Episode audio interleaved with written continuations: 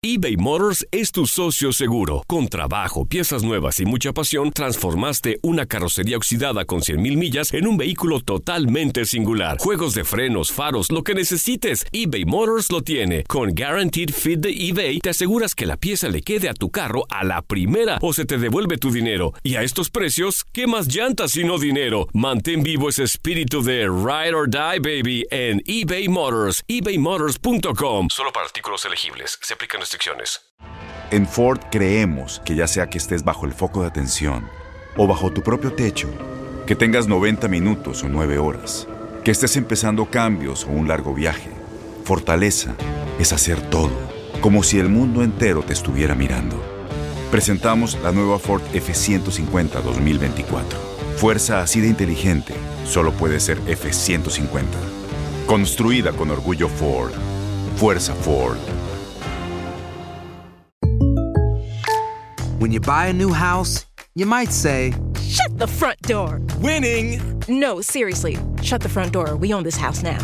but you actually need to say, Like a good neighbor, State Farm is there. That's right. The local State Farm agent is there to help you choose the coverage you need. Welcome to my crib.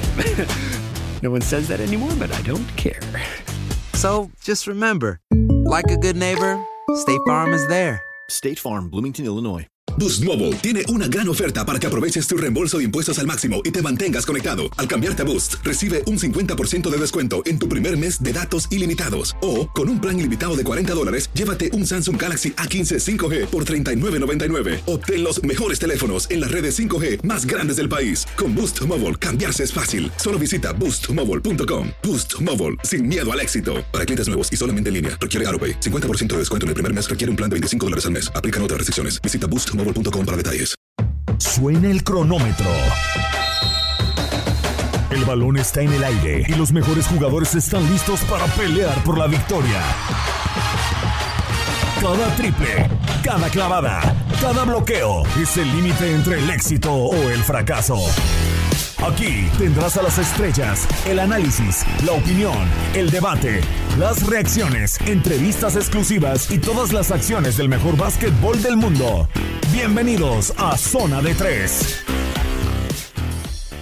¿Qué tal? ¿Cómo están? Sean bienvenidos al episodio número 28 del podcast de Zona de Tres. Los saluda con muchísimo gusto Manuel Tate Gómez Luna para hablar en este episodio de las finales de la NBA. Más de 345 días tuvieron que pasar para tener la final del mejor básquetbol del mundo y los Lakers se están enfrentando al Miami Heat. Tenemos el resultado del juego número uno. Sorpresa, la defensa impenetrable del Heat fue sobrepasada por estos eh, Lakers que con Anthony Davis inaugurándose en unas finales los hizo trizas con 34 puntos. Estaremos platicando también de qué falló el Miami Heat, así como las fortalezas de los eh, Lakers y de cómo van a encaminarse estas finales para los futuros partidos. De igual forma estaremos conversando de lo que son los rumores de los nuevos estrategas. Doc Rivers apunta a ir a los Philadelphia 76ers y Tyron Lue a Los Ángeles Clippers. Así que quédense con nosotros en este episodio número 28 porque tendremos bastante de qué platicar. Y yo le doy la bienvenida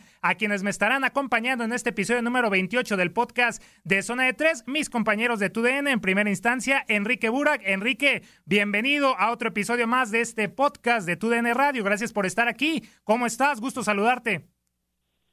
Igualmente, Manuel, Memo, amigos, ¿cómo están? Los saludo con mucho gusto. Muy buenas eh, tardes o noches o días, según sea el caso que estén escuchando este podcast, pero pues por lo pronto hablar acerca de lo que hacen los Lakers de Los Ángeles, que lucían como favoritos, pero eh, por lo pronto yo no los veía tan favoritos, eh, de acuerdo a lo que se presenta en el partido número uno del compromiso. Es una realidad que afecta mucho las prontas lesiones de Adebayo, de Dragic, de Jimmy Butler, que es el único de esos tres que regresa, aunque no estaba al 100% por un problema en un tobillo. Y los Lakers que pues, son una auténtica aplanadora, eh, no es eh, irse simplemente con el resultado de lo que sucedió en el partido número uno, pero la forma en la que han estado funcionando a lo largo de esta postemporada tienen mucha profundidad. Los Lakers de Los Ángeles, eh, una participación sensacional de LeBron James, de Anthony Davis, de quienes eh, aparecen dentro de ese grupo de actores secundarios que en muchos otros equipos serían protagonistas. y los Lakers eh, ponen el primero en la frente del equipo del Miami Heat buscando su título número 17 y pues vamos a ver qué es lo que pasa más adelante en el compromiso, pero por lo pronto se ven muy, muy superiores los Lakers. Gusto saludarte, Enrique. Memo Schutz, eh, ¿cómo estás? Eh, gusto saludarte. Bienvenido a un episodio más de este, de este podcast. ¿Cómo estás? ¿Cómo viste el primer juego de la serie de las finales de la NBA? Mi querido Manuel Enrique, como siempre, un gusto. Saludos a todos los apasionados del básquetbol de la NBA. Digo, todos o la mayoría pensábamos que los Lakers iban a poder ganar el primer partido, pero un juego competido, un juego que a lo mejor se iba a definir por seis, siete puntos, pero no no de la manera en que, en que, en que lo vimos y se desarrolló. 32 de licencia en algún momento y lo peor de todo es que Miami todavía no ha visto, no ha visto, digamos, eh, eh, el peor escenario y es que ya está confirmado, es prácticamente un hecho que tanto Bama de Bayo como Goran Dragic están descartados para el juego número 2, aunque en las eh, radiografías que tomaron salieron negativas, lo que es un hecho en el caso de Bam es que más allá de la lesión en el hombro, también trae un, un, un tema en el cuello, una distensión en el cuello, eh, y en el caso de Goran Dragic, pues es un desgarro de la fascia plantar. ¿Y qué es esto? Que aunque sí pueden seguir jugando, la descripción de los que han padecido este tipo de lesiones describen como si estuvieran pisando vidrios rotos. Así que es más una cuestión de tolerancia de dolor para poder jugar en el caso de Goran Dragic a intervenirte quirúrgicamente,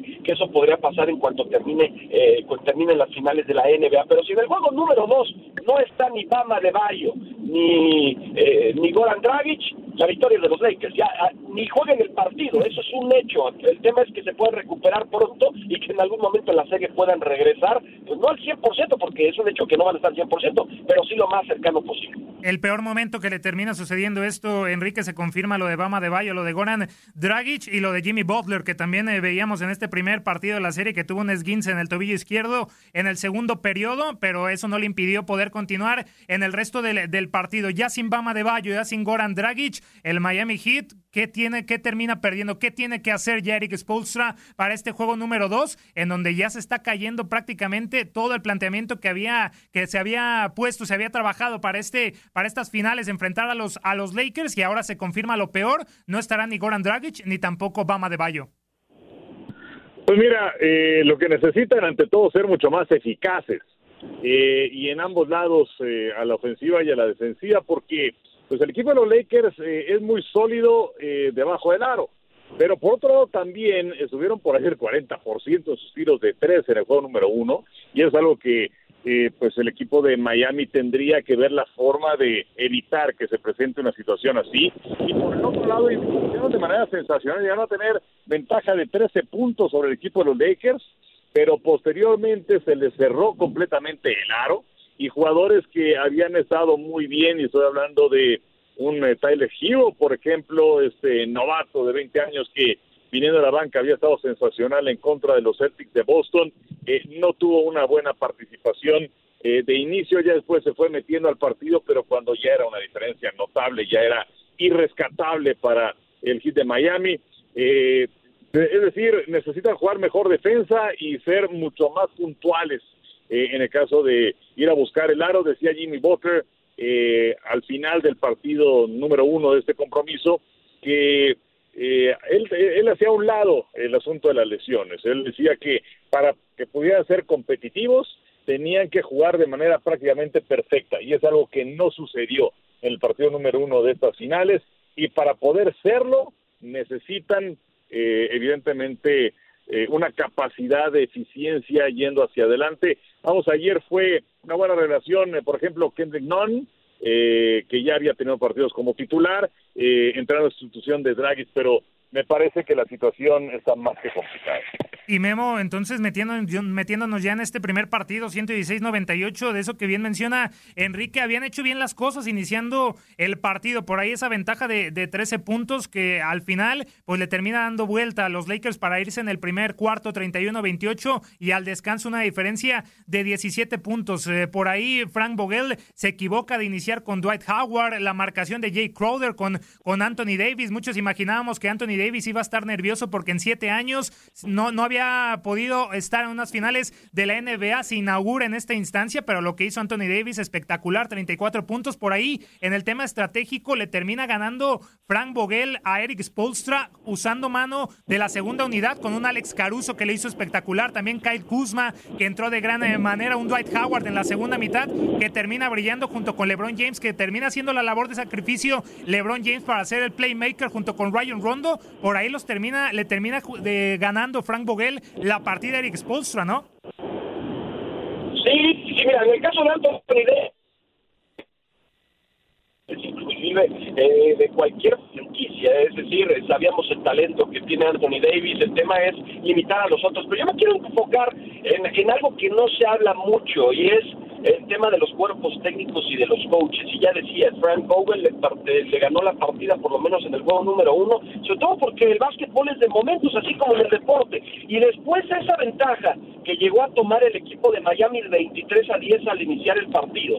Eh, Frank Vogel con 5 minutos y 36 segundos quemó su primer tiempo fuera. Ahí tuvo tuvo que hacerlo porque estaban siendo superados ampliamente por el equipo de Miami. Los Lakers no estaban jugando como usualmente se o como lo que hemos visto en la postemporada. ¿Y qué pasó a partir de ese tiempo fuera que pidió el coach Vogel? Pues que superaron al Miami Heat 106 a 75 a partir de ese momento, sí, y llegaron a tener, tener ventaja hasta de 32 puntos. Eso habla de los ajustes que hizo el coach Vogel, también los propios jugadores, el caso de LeBron y Anthony Davis, que sabían precisamente que tenían que subir el nivel de intensidad y bueno, pues a partir de ese momento fue todo Lakers el partido. Así que Vogel tomando el tiempo fuera eh, necesario eh, en ese instante para cambiar el rumbo del partido y los Lakers que además desde mi punto de vista no cambió el rumbo del partido, cambió el rumbo de la serie, porque desde mi punto de vista por lo que vimos y además de las lesiones que tiene en este momento Miami, híjole,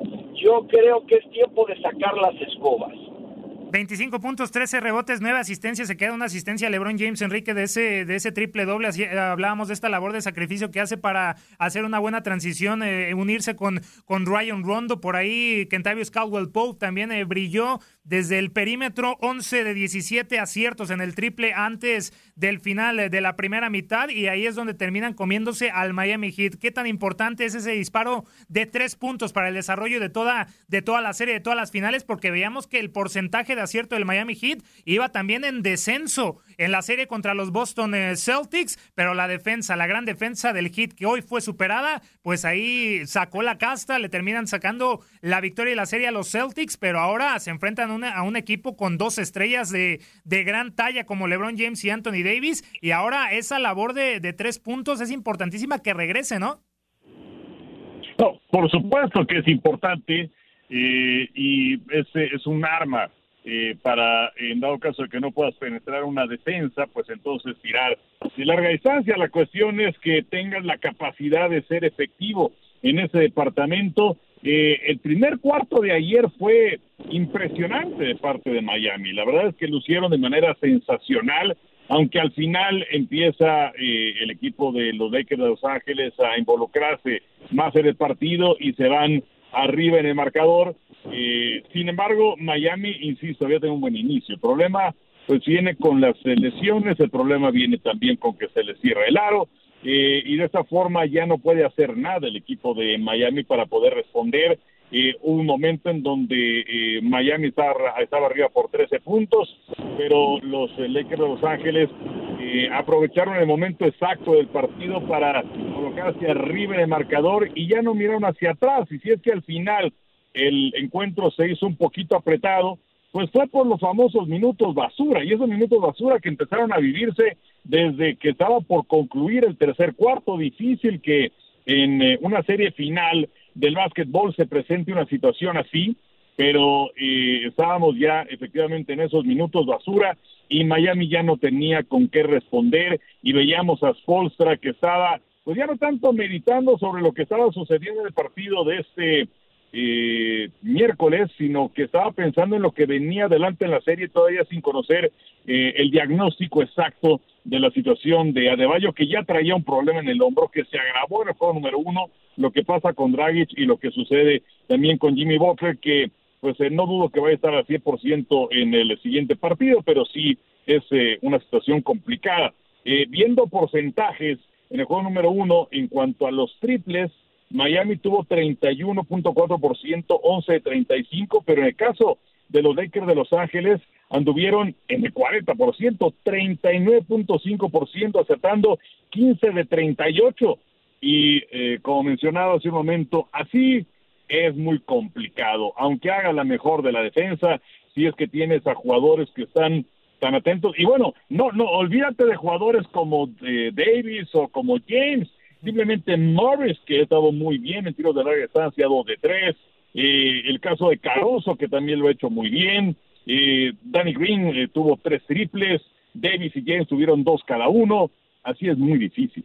Muy, pero muy difícil. Ese porcentaje de tres puntos tiene que aumentar, Memo, pero fuera también del porcentaje de tres puntos, lo que te puede significar la baja de, de Bama de Bayo desde eh, conseguir las, eh, los rebotes, ¿no? Nadie del Miami Heat pudo sobrepasar los cinco rebotes, le, termina ganando también la partida en ese sentido. Bueno, en qué no le ganó los Lakers en el juego uno al Heat, ¿verdad? Pero le termina ganando también muy claramente los rebotes, 36 eh, en total para Heat, el Heat por 54 de los Lakers. Sabemos que es muy, muy importante importante, fundamental, los rebotes y esa, esa situación de que ningún jugador haya superado los cinco rebotes cuando tu hombre más importante es Bama de Bayo, capturando esos eh, rebotes para repartir el balón, para conseguir puntos que se terminen sumando al marcador, pues también eh, eso te va a terminar perjudicando. Si no tienes rebotes, pues también significa que no vas a tener puntos a favor. Así que fuera también del triple, esos eh, rebotes para el hit son importantísimos, Memo.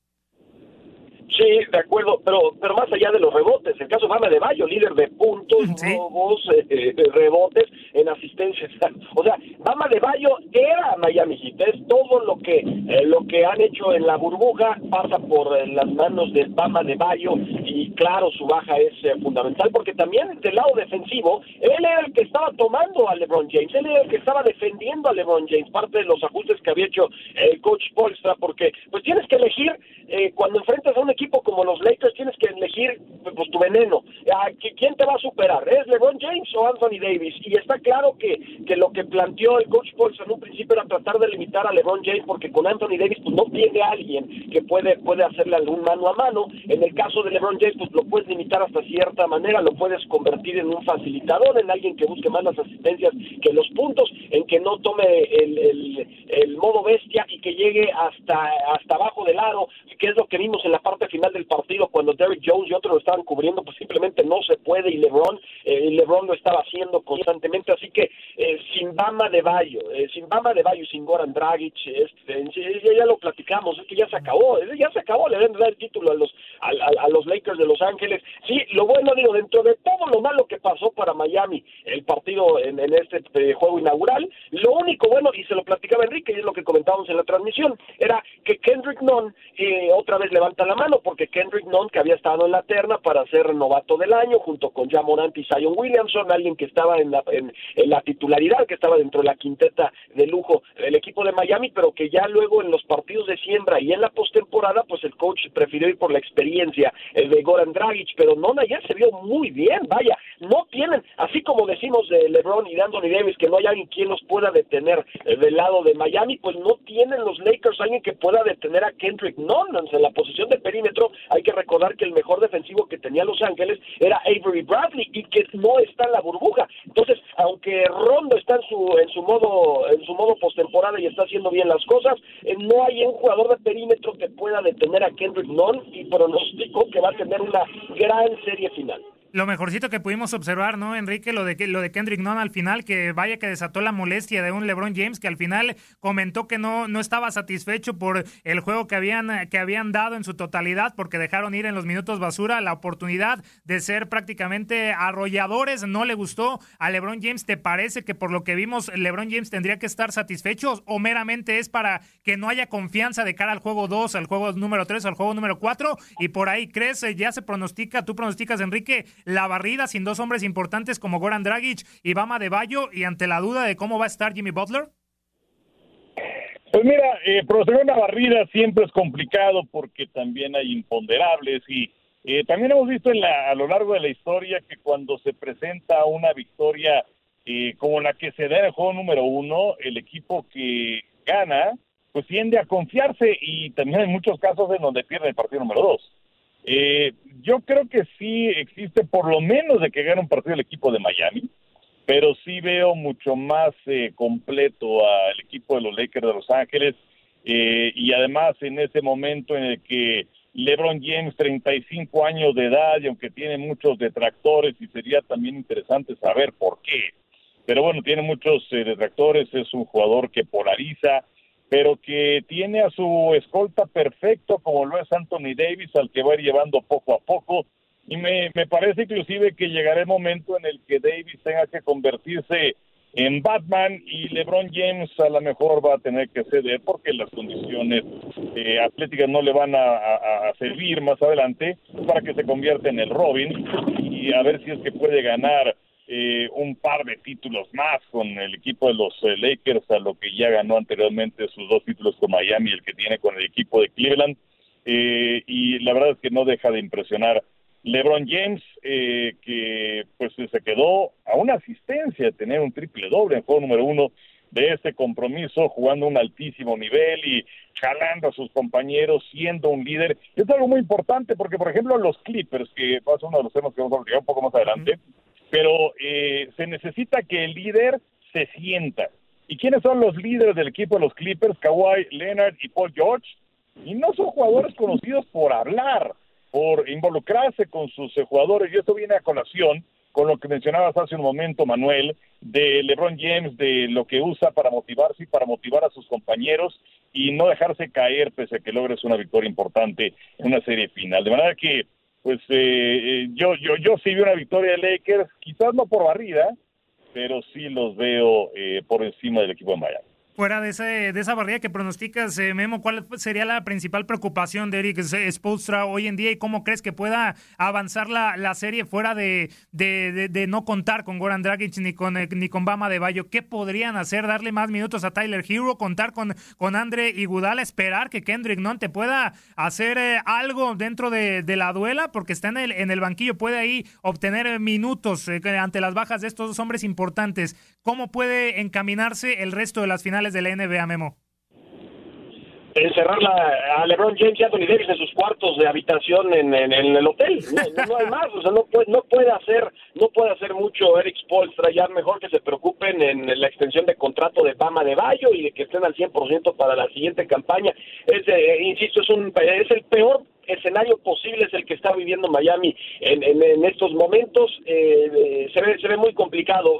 Digo, ya nos hemos cansado de elogiar y, de, de, dar estadísticas sobre lo que está haciendo el equipo de Los Ángeles y en particular LeBron James, pero es que es de llamar la atención. En la historia de la NBA no habíamos tenido un jugador como, como LeBron eh, que durante dos décadas sea dominante. El único que me, viene a la mente, y vaya, en cuanto a números que haya tenido durante dos décadas, esa gran longevidad y además siendo efectivo, siendo líder del equipo, pues solo Karim Abdul-Jabbar, que es el líder encestador de todos los tiempos de, del mejor básquetbol del mundo, eh, y es lo que está haciendo LeBron James también a un altísimo nivel, sigue guiando a su equipo y está haciendo muy bien las cosas eh, el, rey y él quiere otro título de por medio, ya ya platicábamos que él pues no necesita mucha motivación para, para, para derrotar a sus rivales, pero aún así pues está el tema de que está molesto con los medios de comunicación por el tema de la votación del jugador más valioso, también tienen el tema sentimental y que han adoptado eh, en esta persecución de campeonato después de una década lo del, terrible accidente de, del Black Mamba, Kobe Bryant, que desgraciadamente se nos adelantó en el camino. Entonces tú le empiezas a abonar todo lo que hay de por medio en el equipo angelino, de que LeBron el año pasado estuvo lastimado y que prefirió concentrarse en esta campaña. Pues son, son muchas situaciones que están en favor de Miami. La, la balanza está totalmente inclinada al equipo de Los Ángeles. Yo había pronosticado eh, que, que iba a ser una barrida de caballeros, es decir, 5 por 1, pero después de lo que viene el juego número uno, yo no veo sinceramente cómo pueda la escuadra de Miami, este, digo, competirle, ya no digamos ganar, competirle en el partido, porque también Jimmy Butler está tocado. Podrán decir lo que quiera, pero Jimmy Butler está mal y se, y se torció el tobillo. Él es, él es, sí, eh, es de los jugadores, de los atletas que, que, que, van a tratar de jugar a como de lugar, pero no está al 100% Jimmy Butler y eso es más lo que ya platicábamos. Así que qué malas noticias para Miami. Hubiéramos querido ver a un hit en, eh, al tope de sus facultades con todas sus fuerzas y otra cosa hubiera sido. Probablemente Miami eh, también hubiera caído en las, en las finales, pero hubiera sido mucho más competida la serie. Como está ahorita, te digo, la única manera es que se pongan de acuerdo y los vayan a encerrar en el cuarto de hotel porque no veo cómo pueda Miami, ya no digamos ganar, solo llevarse un partido. Perfecto, entonces encaminándose los Lakers a ese título número 17 que los estaría empatando como máximos ganadores con los, con los Boston Celtics y LeBron James en camino a ese, a ese cuarto título. Y ya saliéndonos poquito, Enrique, entrando a este tema, manteniéndonos en, eh, en Los Ángeles eh, con los eh, Clippers, esa presión que le generan que estén en las finales, de poder ganar un título más para los Lakers, la presión a estos Clippers que estaban reforzados para pintar a eso, ¿no? A, estar en unas finales, a ganar un título y que ahora un fracaso estrepitoso de ir ganando 3 a 1 y los Denver Nuggets los terminan eliminando, lo que termina por echar a Doc Rivers, que hoy entra en los rumores de, de los Philadelphia 76ers. Estos Clippers, eh, ¿te parece que la mejor opción es hacerse con Tyron Lue o por ahí también metemos el nombre, no sé, de, de de Mark Jackson, no sé, también eh, Tyron Lue, el, más eh, codiciado, pero todo parece indicar que los Clippers se pueden quedar con Tyron Lue en la dirección técnica y el mejor destino también uniendo, uniéndote esta, esta pregunta, Enrique, de Doc Rivers. ¿Es eh, los Sixers el mejor destino que podría tener Doc Rivers? Pues mira, e, es un gran entrenador, es un hombre muy querido por sus jugadores, mucho éxito en la campaña regular eh, un título con equipo de Boston en 2008, pero el problema con eh, Doc Rivers es que fueron varios años con el equipo de los Clippers y no pasó a más. De hecho, en esta eh, temporada tuvieron el número 2 en la siembra, que es el mejor en la historia de los Clippers, y estaban buscando llegar, es increíble, ¿no? Por primera vez a una final de conferencia y ha dejado ir varias ventajas de tres juegos a uno, la última muy dolorosa porque eh, hipotecaron el futuro trayendo a Paul George y también trajeron eh, a Kawhi Leonard como agente libre para esta campaña y se veía también una desconexión con la realidad porque Paul George decía, bueno, pues yo creo que ese no era nuestro año eh, después de la eliminación en contra de Denver, pero bueno, vamos a ir hacia adelante. Bueno, se ve que no tenía ni idea que la intención del dueño del equipo, el señor Ballmer, es ganar en ese preciso momento eh, tuvieron una serie de pláticas en la directiva, Doc Rivers con el señor Bulmer, y finalmente lo que se cita son diferencias filosóficas, y que por ese motivo es que se va Rivers cuando todavía le quedaban un par de años de contrato. Eh, de verdad que, bueno, pues eh, es un equipo que se ha quedado muy corto y que necesitan a un líder. Vamos a ver también qué es lo que ocurre porque viene un año más en el contrato de George y luego también de Kawhi Leonard y luego podían irse eh, y eh, pues me parece que no tienen en este momento eh, amarrada la posibilidad de que Tyrone Lu vaya a ser su entrenador. Y la razón me parece que es esta. Cuando tienes ya un plan establecido, puedes dejar que corran las finales de la NBA y en ese momento decir, eh, bueno, pues el señor Lu, que ya está con nosotros de esta campaña, que llegó con Doc Rivers y que ya fue campeón con los eh, Caballeros de Cleveland, va a ser nuestro próximo entrenador. Sin embargo, pues yo creo que no los tiene convencidos en ese, en ese aspecto. Eh, yo no sé si es que la decisión vaya a ser eh, lo que sucedió, por ejemplo, con el equipo de los Nets de Brooklyn, en donde eh, sobre todo Kevin Durant y el mismo Kyrie Irving tenían que estar de acuerdo e impulsar a que viniera el entrenador que ellos querían. Y por otro lado, también me llama la atención de la reacción de Kawhi Leonard, porque si alguien eh, se movió y negoció y luchó para que llegara Kawhi al equipo de los Clippers, fue Doc Rivers.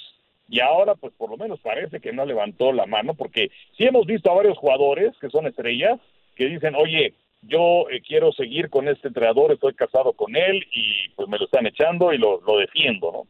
Entonces, eh, sí puede ser que se vaya con el equipo de los 76 de Filadelfia, también se hablaba de D'Antoni, que dejó su puesto con el equipo de Houston, pero ya estuvo Doc Rivers en Filadelfia, entonces yo creo que esa negociación va muy adelantada. Y sobre los Clippers, pues sí está en el horizonte Tyrone Lu, pero no es la primera opción. Memo, eh, no es un técnico ganador, Doc Rivers. Eh, obviamente con el Magic se quedó nuevamente 1-3 dos veces con los Clippers. Por ahí solamente el título del 2008 con los eh, Boston Celtics, pero de ahí en más un, un, fracaso, por así decirlo, esta temporada con Kawhi Leonard y Paul George, aquel Big Three con Blake Griffin, Chris Paul, de Andre Jordan, que también los dejó eh, muy cerca de poder conseguir algo, algo grande, pero siempre está ahí, ¿no? Lo de Doc Rivers es lo que se está criticando, que siempre se queda muy cerca de, de conseguir algo, algo importante, pero siempre algo sucede, eh, va arriba 3-1 y lo terminan eliminando, y ahora esto sucede, un intercambio, parece que con Steve Ballmer, el dueño de los Clippers, es lo que los separa, porque después de la eliminación con los Denver Nuggets, hay un, eh, hay un comunicado donde dicen que mantienen a, a Doc Rivers y días después se termina confirmando que, que, sale de la institución eh, angelina. La misma pregunta, Memo, ¿el mejor destino de Doc Rivers son los eh, Philadelphia 76ers con ese proyecto con Joel Embiid y Ben, y ben Simmons o ese mejor Mike D'Antoni que también apuntaba a que iba a llegar a la Filadelfia, pero todo parece indicar que se van a decantar con Doc Rivers y los Clippers. ¿Qué tendrán que hacer los Clippers, Memo? Eh, decías técnicos que no han ganado pues es Mike D'Antoni, ese es el ejemplo de un coach que no ha ganado absolutamente nada y que además sí podrá ser innovador, revolucionario y los jugadores tienen números récords con él, pero al momento de la verdad tanto con Phoenix como los Lakers, como los Knicks, como los Rockets, pues algo, algo pasa y no llega, vamos, ni a las finales de la NBA. En el caso de Doc Rivers sí son muchas cosas y uno ve el talento que ha tenido a lo largo de los años y que nada más haya ganado un título, es increíble. Pero pues él, él, él, no tira la canasta, él no defiende, o sea, es un gran, es un gran coach y además es muy querido, es muy querido Doc Rivers. Eh, él, él ha hecho bien las cosas a lo largo de su carrera, es una lástima que solamente tenga un título pero se me hace mucho más estratega Doc Rivers, es alguien que realmente sí modifica eh, las cosas eh, de acuerdo a cómo se van dando en los partidos. Y, yo creo que esa es la gran, digamos, el, talón de Aquiles de Mike D'Antoni, que cuando las cosas se ponen complicadas, él no sabe moverlas, se, se, casa en lo suyo, y lo hemos visto con los Rockets. Digo, te lo digo, yo lo he visto personalmente, yo lo he visto más cercano que cualquier otro en los últimos años, cuando se supone, se supone que, que Mike D'Antoni tenía que hacer ajustes con los Rockets y bueno, Houston perdió juego número 7 frente a Golden State y también volvieron a repetir y ahora hicieron lo propio contra los Lakers cuando hizo los ajustes Frank Vogel y no lo hizo D'Antoni. Así que lo que ustedes practican, Doc Rivers es, es la opción número 1, 2 y 3 de Filadelfia. De hecho, los 76ers estaban ya eh, a punto de cerrar el contrato con Mike D'Antoni, pero justo cuando lo iban a hacer, se convirtió en agente libre y se quedó sin chamba Doc Rivers y entonces cambiaron 180 grados. Trajeron en avión privado al coach Rivers el día de ayer, platicaron con él y están muy cerca de firmarlo. No quieren a nadie más que Doc Rivers, eh, creen que es el, el idóneo para desarrollar eh, a un eh, Embiid y a un Ben Simmons que además la relación está por los suelos, dicen que no se llevan bien y creen que Doc Rivers es, es el que puede, además con su fuerte liderazgo, cambiar ese, lo que está pasando ahorita con el Philadelphia. Y en los otros equipos decíamos, seis escuadras que estuvieron en la postemporada, pues van a cambiar de, de, de coach sin ir sin y varios, destinos llaman mucho la atención. En el caso de los Rockets de Houston, por ejemplo, están sobre eh, Jeff Van Gondi, el caso de Sam Cassell, que jugó con Houston, y también Tyron Luke, que fueron o, formaban parte del cuerpo técnico de Doc Rivers en los Clippers, y, y, que digamos que también están buscando, eh, los están buscando. En el caso de Los Ángeles, mira, como lo que también lo hemos dicho en varias ediciones de este, de este podcast, eh, ya no es tanto quién quiere la directiva o a, quién está buscando el gerente general, sino que también necesitas la anuencia de tus jugadores estrella. Por eso también me sorprende tanto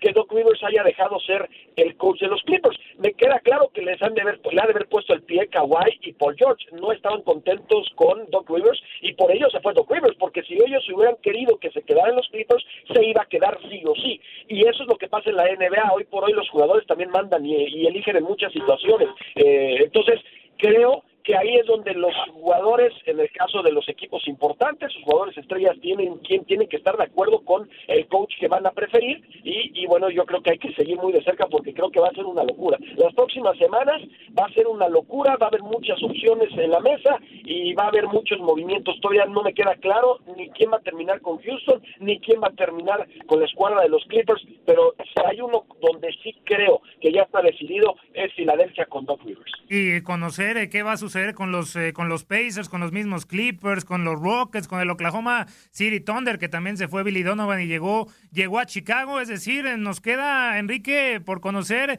mucho, mucho de la NBA que todavía pues no sabemos, ni siquiera sabemos cuándo va a iniciar la agencia libre, cuál va a ser el tope salarial. Por ahí sale Adam Silver en esa reunión anual antes del inicio de las finales de la NBA y dice que le gustaría que ya los equipos jueguen en sus pabellones con algún porcentaje de, de aficionados, a pesar de que no esté lista la vacuna. Pero la temporada 2020-2021 de la NBA, me queda claro, Enrique, que va a tener muchísimos cambios, no solamente de técnicos, sino también de las eh, medidas que se vayan a tomar, porque ya el objetivo de Adam Silver, ya cerrando este podcast, pues es eh, regresar el próximo año con los equipos en sus estadios y con un porcentaje de aficionados, a pesar de que no haya alguna vacuna. Así que, Enrique, está todo en el aire, la agencia libre, el tope salarial, solamente tenemos el draft que va a ser en noviembre, pero de ahí en más no conocemos nada a futuro. Sí, de acuerdo, y además pues, recuerdan ustedes que Adam Silver había señalado que la temporada estaría iniciando a principios de diciembre. Todo esto inclusive también para acomodar el calendario, para que viniera ese tiempo eh, necesario para que se prepararan los equipos para participar en los Juegos Olímpicos de Tokio, que pues la verdad es que no sabemos si se van a llevar a cabo o no.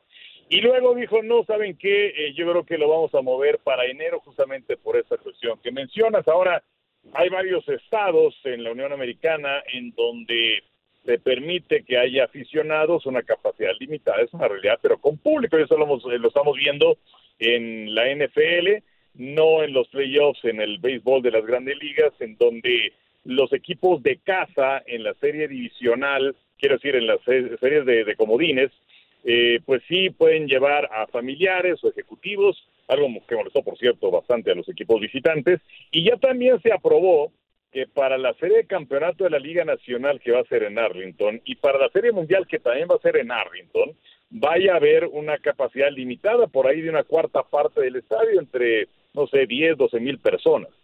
Eh, esto me lleva a pensar a que sí existe la posibilidad para que a partir de enero próximo, cuando, pues eh, como mencionas, se supone que no va a haber vacuna todavía contra el coronavirus, pero que sí vaya a haber público en las arenas y que se vaya a aplicar el modelo que se tuvo en la temporada regular de Grandes Ligas, aunque sí se dieron los sobresaltos con los Marlines y con los Cardenales y con los Iris.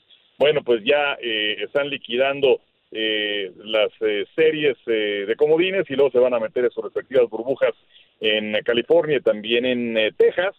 entonces yo creo que sí va a haber público y que la campaña va a empezar en enero. Habrá que ver con cuánta gente teniendo, eso sí, la, la obligación de ser mucho más cuidadosos eh, para que no se vayan a dar contagios y que vayas a tener ahí una buena cantidad de partidos suspendidos. Pero yo creo que ese es el, el camino de la NBA y que no se pueden permitir este, este nuevo impacto, ¿no, no Memo? Porque 15% de la temporada de la NBA se, se pierde, 88 juegos eh, en Disney antes de la postemporada, que significó pérdidas de, de fanáticos, compra de entradas, comida, bebida, souvenirs, en fin, un tema impacto económico que la NBA no se puede permitir. El siguiente año, pues está planteando que haya ya aficionados. Obviamente tendrán que tendrán que corregir, tendrán que tener muy, muy fijo cuáles van a ser los protocolos, porque ya vimos eh, el inicio de las grandes ligas, se corrigió, ya no vimos positivos, estamos viendo también el tema de, de los Steelers contra los Titanes de Tennessee, que también está la situación de algunos positivos, se está encarando por primera vez la NFL y son problemas que la NBA ya también se tendría, tendría que estar pensando, ¿no? Porque van a tener que encarar esos problemas tarde o temprano y más si quieren regresar a los estadios con público es que no solo es la NBA, le urge a todos los deportes, a Estados Unidos, al mundo le urge que se abran las puertas y que se eche a andar la economía. Eh, el tema es que no estamos en condiciones para hacerlo. Tristemente no estamos en condiciones para hacerlo y, y, estamos eh, estamos padeciendo esa situación y yo creo que por, por, por, por abrir antes las puertas eh, puede puede pasar, o sea, te, puede salir, salir peor, ¿no? Eh, puede salir más caro el caldo que las albóndigas. Y, y entiendo la situación precaria en la que se están encontrando ya la mayoría de los equipos y que están pidiendo, porque la verdad son los dueños, son los dueños, son los que ven la situación eh, económica y a ellos les urge que se defina más temprano que tarde. Entonces, pues vamos a ver. Ojalá que no, mira, en la NFL ya lo vimos, el tema de los titanes de trenes y los aceros de Pittsburgh, hay un caso, hay, casos positivos, siguen en aumento, y entonces pues vamos a ver qué es lo que, lo que ocurre con esa, con esa situación. Pero de que urge, urge, porque la economía, ese es el tema, la economía en todos los países se, se les está viniendo abajo. Y con esto llegamos al final entonces del episodio número 28 del podcast de Zona de Tres. Agradecerles a ambos por estar aquí con nosotros. Enrique, muchísimas gracias por tu presencia. Dinos cómo te encontramos en tus redes oficiales. Muchas gracias, eh, como siempre, por la invitación, Manuel. Y yo estoy en arroba Enrique Burak, tanto en Twitter como en Instagram. Agradecerte también, eh, Memo, por estar eh, con nosotros. Y lo mismo, ¿cómo te encontramos en tus redes? Gracias, mi querido Manuel, siempre un gusto. Arroba memo-shoots, ahí estamos a sus órdenes, lo que se les ofrezca, las 24 horas del día, los 365 días del año. Adelante, abrazo a todos. Los esperamos en la siguiente semana en el episodio número 29. Soy Manuel Tate Gómez Luna. Me encuentran como arroba Tate Gómez Luna en Twitter y en verdad cuídense mucho. Nos escuchamos la siguiente semana. Quédese en los podcasts de TUDN Radio. Bye. Se acabó el tiempo. Las mejores estrellas se van retirando de la duela, pero nosotros prepararemos el siguiente encuentro. Te invitamos a la siguiente edición de Zona de Tres.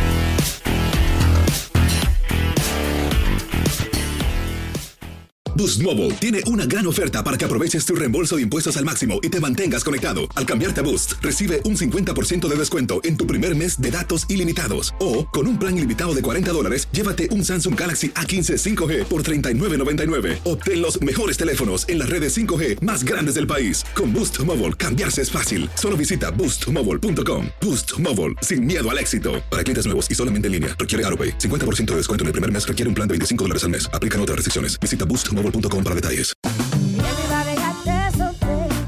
La voz, porque la venta para amigos y familiares de JCPenney está de vuelta. Y esta semana tenemos un cupón de 30% extra para que prepares a tu familia y hogar esta Pascua. Estos son ahorros adicionales por encima de nuestros precios bajos. Además, comparte el cupón con quien tú quieras, porque siempre es mejor cuando ahorramos juntos. JCPenney, tallas y estilos para todos. Oferta válida del 11 al 17 de marzo. Aplican exclusiones. Detalles en la tienda jcp.com.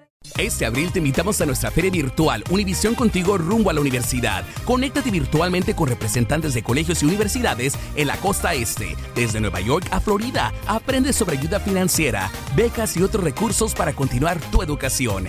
Regístrate para asistir y para la oportunidad de ganar una tableta. Te esperamos en Univisión Contigo rumbo a la universidad del 3 al 9 de abril. Regístrate ya en univision.com diagonal universidad. ¿Te preocupas por tu familia? Entonces, ¿por qué darles solo huevos ordinarios cuando pueden disfrutar de lo mejor? Eggland's Best, los únicos huevos con ese delicioso sabor fresco de granja, además de la mejor nutrición, como 6 veces más vitamina D, 10 veces más vitamina E y 25% menos de grasa saturada que los huevos regulares, además de muchos otros nutrientes importantes. Así que, dales los mejores huevos. Eggland's Best, mejor sabor, mejor nutrición, mejores huevos.